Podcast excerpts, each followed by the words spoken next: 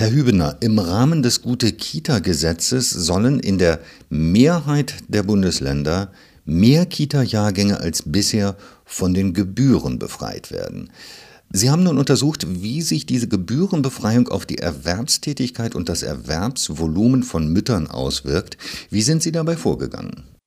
Wir haben festgestellt, dass bei den Verhandlungen um das Gute-Kita-Gesetz ähm, eine Mehrheit der Bundesländer gern die Mittel des Bundes auch für Gebührenbefreiungen äh, verwenden möchte. Da wir allerdings sehr wenig empirische Befunde darüber haben, wie sich diese Gebührenbefreiungen auf zum Beispiel die Nutzung von Kitas, aber auch auf das Erwerbsvolumen der Eltern auswirkt, haben wir in die Vergangenheit geschaut und dabei Reformen betrachtet, bei denen zwischen 2005 und 2013 in einigen Bundesländern schon die Gebühren für das letzte Kita-Jahr abgeschafft wurden. Und äh, diese Reformen haben wir genutzt, um dann anhand von Mikrodaten zu analysieren, inwiefern sich die Kita-Nutzung, aber auch das Erwerbsverhalten der Eltern ähm, an die Gebührenentlastung angepasst hat.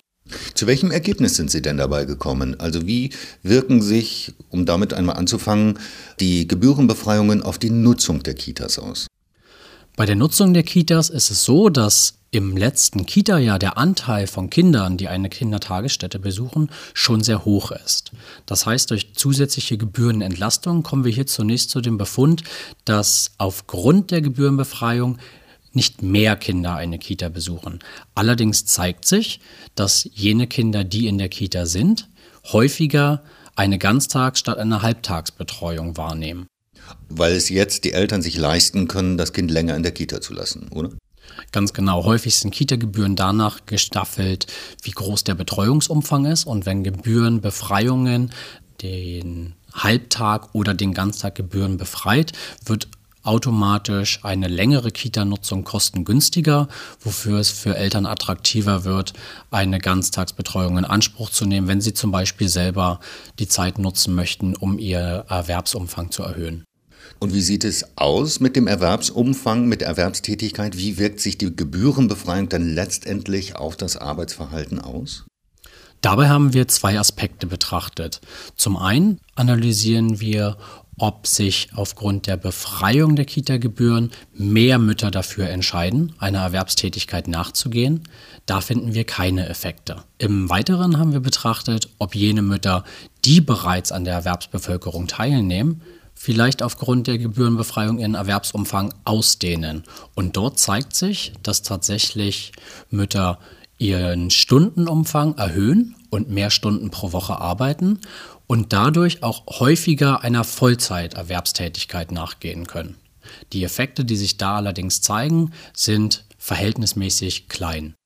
Inwieweit unterscheiden sich denn die von Ihnen gemessenen Effekte bei Müttern dann mal nach sozialen Faktoren wie Einkommen, Bildung oder auch Familienstand unterscheidet? Also die kleinen Effekte, die wir beobachten, die werden hauptsächlich von Müttern geprägt, die kein Kind unter drei Jahren in ihrem Haushalt haben. Das heißt Kinder, die ohnehin seltener eine Kita besuchen und gegebenenfalls noch mehr elterliche Zeit beanspruchen. Es sind weiterhin vor allem alleinerziehende Mütter, die auf Gebührenbefreiung reagieren und Mütter, bei denen der Partner nicht arbeitet. Weiterhin beobachten wir, dass es vor allem Mütter mit einem hohen Bildungsabschluss, sprich mit einem Abitur sind, die es nutzen. Das sind Mütter, die wir als äh, jene betrachten, die schon vor der Geburt eine hohe Arbeitsmarktanbindung hatten und äh, eine größere Präferenz aufweisen, auch nach der Geburt wieder frühzeitiger in den Arbeitsmarkt zurückzukehren. Welches Fazit ziehen Sie denn jetzt? Wie effektiv sind diese Gebührenbefreiungen im Rahmen des Gute-Kita-Gesetzes?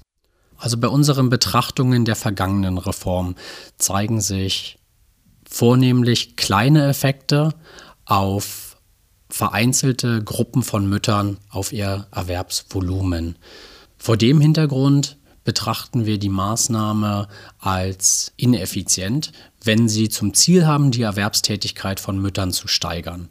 Jetzt muss man beachten, dass auch in den vergangenen zehn Jahren der Betreuungsumfang von Kindern hin zu einer Ganztagsbetreuung ohnehin schon angestiegen ist und auch immer mehr Kinder eine Kindertageseinrichtung trotz Kita-Gebühren besuchen.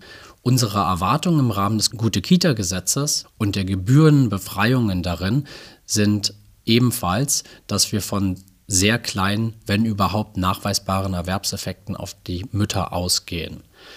Ob sich durch die Gebührenbefreiungen jetzt allerdings äh, sozioökonomisch äh, zurückhaltendere Gruppen, wie etwa Kinder mit einem Migrationshintergrund oder Kinder aus äh, geringer gebildeten Haushalten, früher oder häufiger für einen Kita-Besuch entscheiden, bleibt allerdings eine offene Frage, die wir mit unserer historischeren Betrachtung noch nicht abschließend beantworten können. Insgesamt halten wir aber fest, dass die Gebührenbefreiungen keine effiziente Maßnahme sind, um die Erwerbstätigkeit von Eltern zu fördern.